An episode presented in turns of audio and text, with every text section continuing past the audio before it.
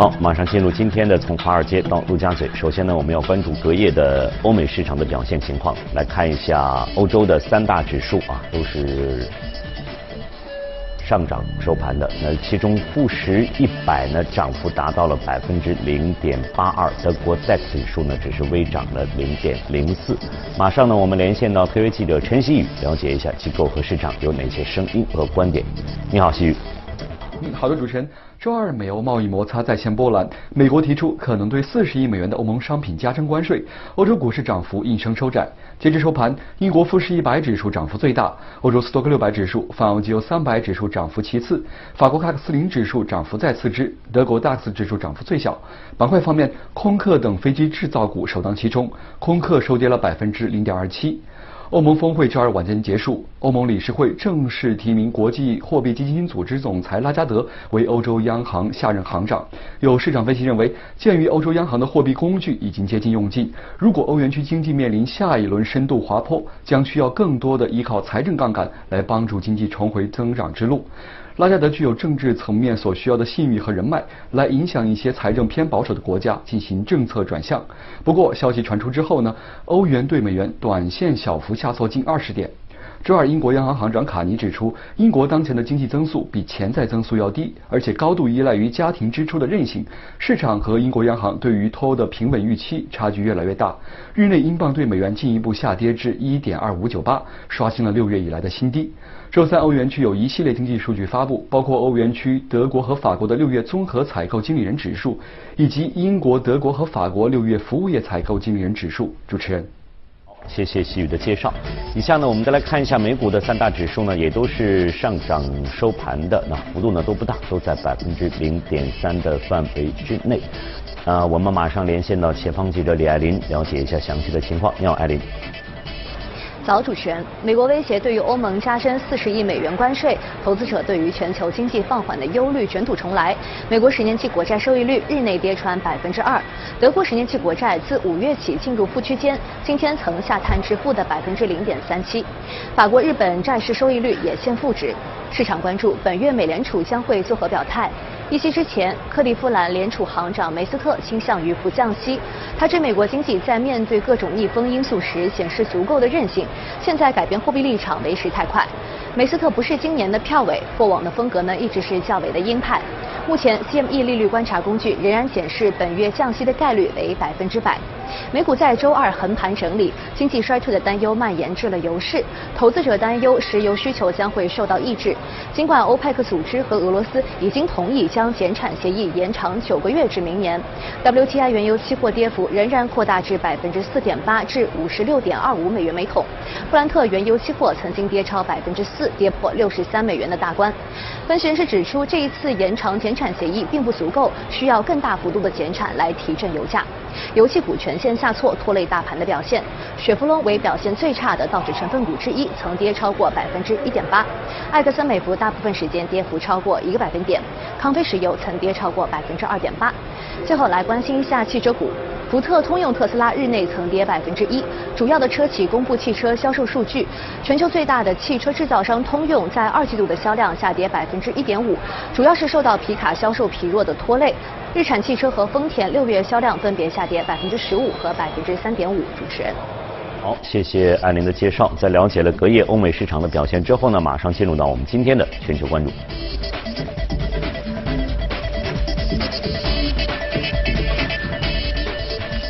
好，我们将和简家呢共同关注全球的市场。进入到这个七月份，整个二零一九年的上半年已经过去了。对。呃，在国内市场呢，我们现在就说，呃，股票市场大家会说要等这个中报，嗯，来通过中报来对这个企业对它的这个上半年的情况做出一个判断。对。实际上，放眼全球市场的话，恐怕也有类似的情况。我们要看看他们上半年的表现，对下半年做一个。比较准确的这样一个预测来看，对对，所以我们今天，因为我们之前也是和说了很多关于关于未来的一段时间的整个全球经济的一个表现，嗯嗯，那么我们今天就是来整理一下，就是对于整个下半年啊，整个全球经济做一个，首先对于经济做一个预判，嗯，那么我们说，其实对于全球经济做预判，除了对整个中国经济，因为中国是最大的一个全球的一个增长的引擎啊，要做一个准确的预判以外，那么非常重要的就是我们说对于美。国的经济啊，包括对于欧洲、日本，要做一个比较准确的这样的一个预判。那我们说美国这块，我们认认为啊，这个下半年美国经济应该会进入一个加速的放缓期。啊，这是为什么？为什么要一个是要加速的放缓？加速放缓，因为现在其实美国经济已经已经开始出现很多的一些先导指标来看啊，像 L 呃像像 PMI 啊，包括 CLI 这样的一些先导指标来看，其实美国经济的整个的一个经济的一个高峰期已经过去了。啊，整个未来的一个增速，我们看到会出现下行，而且有可能会出现加速的这样的一个下行。嗯啊，那么另外呢，我们说去年年初的这个特朗普的一个税改的效应，基本上已经消化完毕了啊。所以未来像这个个人的消费啊，包括一些企业的一些投资啊，也会出现明显的这样的一个下行。嗯，那么另外呢，我们说其实最近我们看到美国的很多的中小企业的一个违约率也在出现明显的这样的一个抬升，那么这个呢也会限制企业家的信心。限制未来的一个企业的这样的一个投资，嗯。啊，那么另外有当然很重要的一点就是说我们说这个贸易摩擦啊，因为贸易摩擦呢，其实对于美国来说，它可能会是一个下行的一个催化剂啊，那么就看特朗普到底会在多大程度上会运用它的整个的一个贸易的一个手段啊，因为我们做过测算啊，如果说中美的就光是中美的如果这个贸易啊是按照之前的它的一个讲法来进行实施的话，那么对于美国的 GDP 的影响。就会下拉一点零点四到百分之一，就是一个百分点啊。那么其实这个是对美国经济来说是个非常大的这样的一个下行的一个压力。那么同时呢，还会提升它的通胀零点五到零点七个百分点，也就是说会加速它的这样的一个滞胀的一个格局。嗯，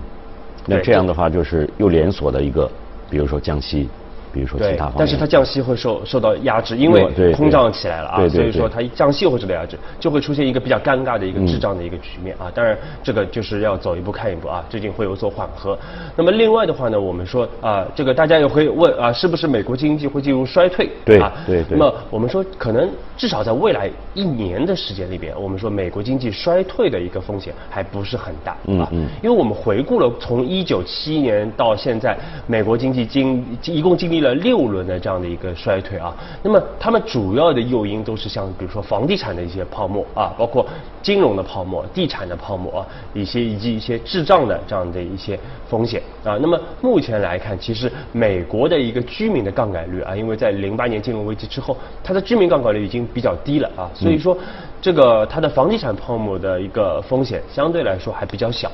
那么，另外对于美股来说，虽然美股的估值并不低啊，但是呢，因为现在整个的一个美国的一个无风险收益率是处在一个比较低的位置，而且未来还有持续的一个降息啊，所以说整个的一个估值还并没有说出现严重的一个泡沫啊，和两千年当时我们说科网股的这样的一个风险还是有比较大的这样的一个差别的。嗯，那那么另外的我们说像这个原油啊，因为现在美国是原油最大的这样的一个生产国啊，而且它已经开始出口原油了。嗯，这和当当时七十年代的时候的一个石油危机是很大的不同啊，所以它可以抑制原油的一个加速的这样的一个上行啊。那么另外呢，就是我们说现在确实已经开始整个的一个货币也是开始进入宽松啊，所以说目前来看，美国经济进入衰退的这样的一个风险相对来说比较小啊。那么后面我们说，我们还是做维持我们的一个判断，就是我们认为美联储会在今年的七月份、九月份和十二月份分别降息一次啊。那么在七月份，基本上刚才新闻片也说到了。几乎是百分之一百铁定降息了啊！那么，呃，除非是我们说最近经济数据出现一个大幅的一个好转啊，出现超预期的一个上涨，这个这个时间这么短，也不太可能。对，基本上不可能啊。比如说，除非非农啊，其他的数据都超严重超预期，但是我们说这个可能性是非常的小的啊。那么，所以说啊，这个七月份降息啊，包括九月份、十二月份，应该还是个比较大概率的一个事件啊。当然呢，要提醒投资者注意的就是。这些对于美联储的一个宽松的货币政策的一个预期，基本上已经开始，呃，大部分我们说已经反映在了这个市场的当中啊，所以说大家也不用说未来啊出现降息了啊，可能就是呃这个股市啊或者其他资产会继续的上涨啊，并不是这样的一个情况。那么，另外除了美国以外，我们还关注欧洲啊。就我们说，欧洲其实它整个一月一季度的 GDP，我们看到是百分之一点二的这样的一个增长啊。其实和去年四季度是一样的。嗯。那么还是处在一个非常低的一个位置啊。我们说欧洲呢，下这个这次它的整个的一个经济比较疲弱啊。我们一直强调，最主要的还是因为从零八年之后，中国经济相对来说比较放缓，是有最直接的这样的一个关系的啊。那么另外像脱欧的这样的一些问题啊，那么也是英国脱欧的问题啊，也确实是呃影响到了一定的一个企业家信心啊，包括影响到了这样的一个未来的投资。那么对于欧洲来说，未来我们说下半年我们可以看到，它可能整个的一个放缓的一个增呃下滑的一个速度会有所放缓啊。我们认为欧洲经济目前内生性的这样的一个衰退的一个风险也并不是特别的大啊。而且我们说三季度马上就是已经已经很快了啊，我们会看到。欧洲央行也会开始降息，也会有更多的宽松的这样的一个动作啊，所以说欧洲这边也不用过度的这样的一个担心啊。虽然说会有下滑，但是会比较疲弱，但是呢，衰退的可能性也并不是很大啊。那么当然我们还要关注就是十一月份。欧洲央行的行长将会进行重新的一个选举啊，昨天已经有消息传出，拉加德啊，拉加德就是现在 IMF 的一个总裁，拉加德很有可能会变成这个这个新的央行行长。那么，但是他和德拉吉的这个行事的风格是非常的不同的啊，所以说对于未来的整个的一个欧洲货币政策的一个走向啊，可能会有一个重新的这样的一个判断。嗯嗯，实际上这个是我们呃简家给我们比较详细的介绍了目前我们判断。的下半年的美国包括欧洲的这样一个经济的形势，但是我们判断完经济形势之后，很多投资者就会关心，在这样一个经济形势之下，嗯，我们的投资该怎么去进行？其实刚才我也在看节目开始之前，我也在看，昨天黄金又出现了一个，周一是下跌的，嗯，昨天黄金又出现了一个比较大的这样一个涨幅，百分之一还要多。那么在这样一种情况之下，比如下半年黄金怎么走？刚才提到的石油油价到底怎么走？对，我们其他的一些大类的资产。又有可能发生什么样一个走向和变化？这个也是大家比较关注的一个问题。嗯，所以说要说要判断下半年整个大类资产、全球大类资产的一个走势啊，首先我们要说上半年发生了什么事情啊？我们要总结一下上半年发生了什么。嗯我们看到今年上半年其实总体来说还是非常的不错的啊，虽然当中有一些啊贸易的一些小的一些纷争啊，但是总体来说我们看到像发达国家的股市啊，包括原油。涨得非常的强啊，其次是像新兴市场国家的一个股市，以及像黄金啊也是走得非常的不错。那么再次就是像大宗商品，像铜啊之类的啊，这个也有不错的一个表现啊。那么总体来说，这反映出来一个什么样的一个情况啊？就是反映出来全球的整个的一个无风险利率出现下降之后，整个全球资产的一个估值出现恢复啊，以及这个出现重估啊，包括整个的一个啊风险的一个。情呃情绪啊出现回升啊这样的一个反应，所以说这个是非常的明显。那么对于下半年来说啊，其实我们总体的判断就是因为利率下行的空间会比较的有限啊，所以说像像国债进一步。这个上行的这样的空间就就相对是比较小了，那么包括股市也是一样啊，再出现大幅的这样的一个明显的上涨的空间也会来的比较小啊，特别是从估值的角度来说啊。那么另外呢，我们说因为整个的一个供给面还是比较的受到压制的啊，所以说油价可能会有不错的一个表现。那么另外呢，像这个啊美国的一个房地产市场啊也要。受到一定的关注，因为现在利率确实下来了啊。那么房地产会是一个比较前瞻、前瞻性受益的一个标的啊。那么总结来说，我们比如说拿这个各类资产，我们一句话来说啊，首先我们说。刚才其实也说到了，第一点就是对于这种中长久期的这种国债来说啊，我们认为进一步下行的空间会比较小啊，整个国债的利率曲线可能会出现陡峭化。嗯，那么其次就是对于权益类市场，也就是我们大家比较关注的股市啊，那么它的进一步的一个大幅上涨的一个空间会受到一定的一个限制啊。那么第三点就是我们说美元啊，大家比较关注，其实我们说美元进一步上行的空间是会受到一定的压制的啊，不排除下半年会有小幅的这样的。一个下行啊，那么第四点呢，在这个美元大幅下呃这个有压制的这样的一个情况下，其实对于新兴市场的货币来说，反倒是释放了啊，所以说对新兴市场国家来说，整个的一个货币的空间又重新的打开了啊。那么第五点，刚才李欣也说到，就是对于油价的这样的一个判断啊，其实我们说油价呢，未来可能还是会有一个不错的一个表现啊，基本上像 WTI 的油价可能会在五十到七十美元进行波动啊，当然这个也要看。后面的整个通胀的一个变化啊，因为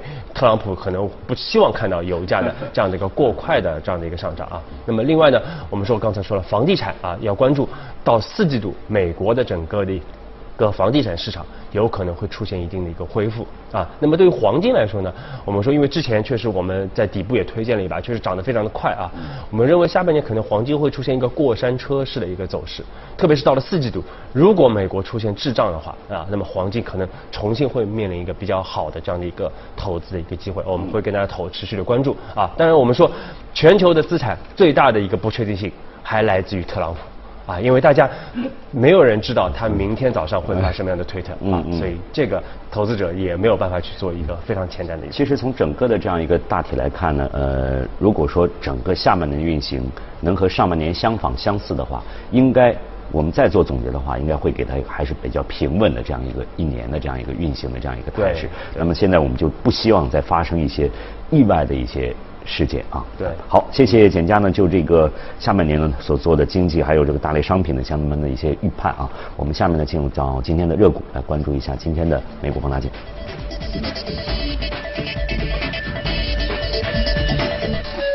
今天呢，我们要给大家介绍的是这支。通用汽车，一个非常传统的老牌的这样一个汽车企业。对，呃，这个也是出乎我们节目好像很少介绍介绍有关汽车的板块。对，特别是因为我新能源车我们会对对对说一下。但是这种传统的这种这种，而且刚才我们注意到，我们前方的记者在给我们发回的报道当中也提到了，六月份很多车企的表现并不是特别的好。对，啊，全球都是一样啊，所以在这个。大家都环境不太好，就是我们说比较悲观的一个情况下，我们为什么会拿汽车来，特别是这种传统的这个通用汽车来说事儿啊？因为通用汽车确实历史非常悠久啊，一呃一九零八年成立一家公司啊，一百一十一年的这样的一个历史了啊，嗯，而且它其实也是全球目前还是最大的这个车企之一，那么而且它生生产的。这个产线非常多啊，包括像这个传统汽车啊，也包括电动车啊，也包括重卡啊等等各类的车型啊。嗯嗯，下面的品牌大家也非常熟悉啊，像雪佛兰啊、凯迪拉克啊，这个包括别克等等 GMC 这样的很多的这样的一些大的一些比较知名的品牌。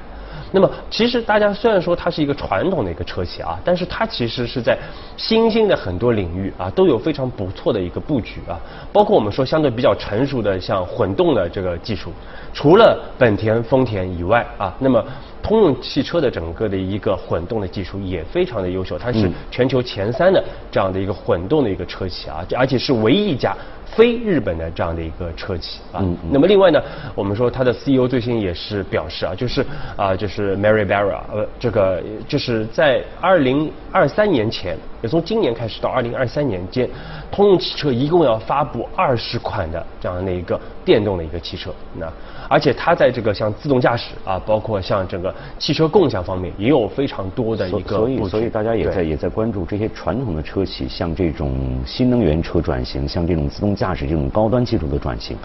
他们到底是占不占优势？和这些造车新势力相比，到底我们怎么看待这些传统车企在目前的这个市场竞争当中，他们到底处在一个什么样的一个转型的一个过程呢？对，所以其实当这种传统车企，并不是说我完全是。举手投降啊！其实他一旦看到这个趋势比较明确，他而且之前其实他们都会有一些技术的这样的一个布局啊。嗯。所以说，一旦看到技术成熟的话，确实后发的优势也是比较明显啊。而且确实我们看到他们现在也是在加速的一个布局啊，特别是啊这个通用汽车也是非常重视在整个中国的一个市场的这样的一个布局啊。因为我们看到很有意思啊，就是在五月份的时候，其实通用汽车它的股价。并没有像这个我们说基本面是显示的这么差啊，其实股价一直是走的非常比较强的啊。但是五月份呢是一下子出现了百分之十四的一个月度的一个跌幅啊。当时是出现一个什么情况？首先是在五月十三号啊，当时中美的整个的一个贸易摩擦突然之间加加强加强了啊，当天股价就大跌了百分对大跌百分之三点五啊。那么因为确实就是因为关税的一个增加啊，其实对于整个的一个汽车呃产业会产生非常大的一个不确定性。因为它确实一个 全球产业链布局的这样的一个行业啊。对。那么另外我们说，因为中国是全球最大的这样的一个汽车的一个市场啊，而且通用也这中国也是通用最大的这样的一个市场啊，所以说对它的冲击是非常的大的。那么另外到五月底的时候，我们看到特朗普又是突然说对墨西哥要征要征征税啊，因为墨西哥我们说是它很大的一个像呃零零配件的啊，包括一些车型的这样的一些这个生产的地区啊。那么如果一旦征税的话，那么对于通用汽车又是一个雪上加霜的这样的一个这个就回到了刚才我们对这个下半年的预判，这个最大的不确定性还是在特朗普。对，因为你不知道他什么时候会出一个新的 新的招啊，但是。呃，我们说虽然说很快这个风险是释放了啊，所以说整个六月份它确实是整个股价又重新又全部涨回来了啊。但是我们说就是我们可以从这个跌幅啊涨跌这个 V 字形走势可以看出，其实整个的一个贸易摩擦啊，特朗普所主导的啊，它并不会。说是支持到美国的整个的一个制造业企业啊，反倒是可能会让他们丢掉市场啊，会对他们造成更大的一个影响啊，这个是实实在在的啊，所以说他未来挥舞整个贸易大棒的时候，还是要谨更加谨慎。这个是的，确实很多的，包括美国的企业来讲，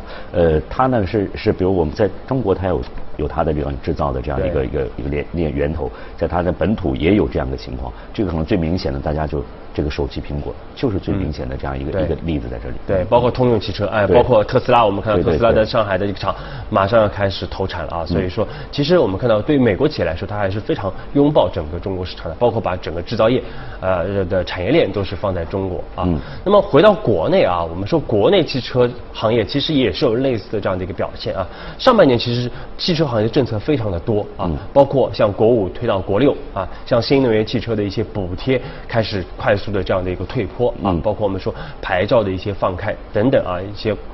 消费的一些刺激啊，所以说政策非常的多。那么在这样的一个情况下，我们说其实上半年整体汽车。行业的一个这个销售的表现并不是特别好啊，因为我们看到上半年虽然说是一千零二十六万台的这样的一个产量啊，但是同比是下滑了百分之十三。这个这个恐怕也是从去年整个的这样一个推波的这样的形式也延续下来。其实去年从去年六月份开始，我们看到整个国内的车市就表现的不太好，因为之前有购置税啊，所以说确实是有后续的，因为购置税确实透支了很多的一个消费啊，确实是影响到现在啊。那么七月份的话，我们说。也会受一定影响，因为六五六月份，特别是传统的一个汽车，它因为国五换国六啊，它有一波的一个消费的一个刺激啊，对于七月七月份会有一定的一个影响啊。那那么这个我们说，所以短期之内我们对于整个销量还是比较谨慎的啊。嗯。但是再往后面看，我们更多的会看到很多乐观的这样的一个因素会出现啊。因为一方面下半年我们看到整个去年的基数会比较低。嗯。另外呢，其实整个的一个汽车的一个库存消化的比较的一个充分啊，所以到了九月份之后啊，我们会看到看到整个国内的一个汽车行业它的一个增速会重新回到正增长，而且会持续一个比较长的一个时间啊。那么另另外，像这个新能源汽车，我们说，因为新能源汽车未来会大概会进入到整个的一个几乎无补贴的这样的一个时代。嗯。那么在这样的一个时代下，如果还能存活下来的这样的一些品牌，未来可能会成为这个行业的一个王者啊。所以说，这个大家一定要去重点去关注的啊。所以说，对于汽车行业，我们总体来说，我们还是非常有信心的啊。特别是在上半年，我们知道，其实汽车股的整体的表现在 A 股里边排名倒数第二啊。对对。排非常的低，而且现在估值也非常的低啊，基本面也是在最差的一个情况。嗯，那么在这样的一个情况下，我们看到其实确实股价应该说是隐含了比较高的这样的一个性价比的啊。嗯，那么随着未来的整个政策的逐渐的一个转好，好，我们说到下半年，我们很有可能就是从现在开始，很有可能会看到一个比较明显的这样的一个拐点啊。所以在这样的一个时间点，我们为什么会突然把汽车？啊，提出来啊，就是我们认为在这个时间点，投资者可以去积极的去关注啊整个汽车板块的。就像今年的这样年初的股市的大涨，我们没有看到汽车板块的这个表现，还一直延续着去年的我们对这个整个汽车市场一个比较悲观的这样一个判断，那么由此也影响到了这个呃市场的二级市场这样一个投资。那么简家呢，在这个时候特别把这个汽车板块提出来，也许我我们说一句老话呢，就轮也该。也该轮到他一次了，到这样一种情况啊，大家也可以具体的去关注一下。好，那以上呢是我们今天的从华尔街到陆家嘴，非常感谢简家就相关话题呢所做的解读和分析。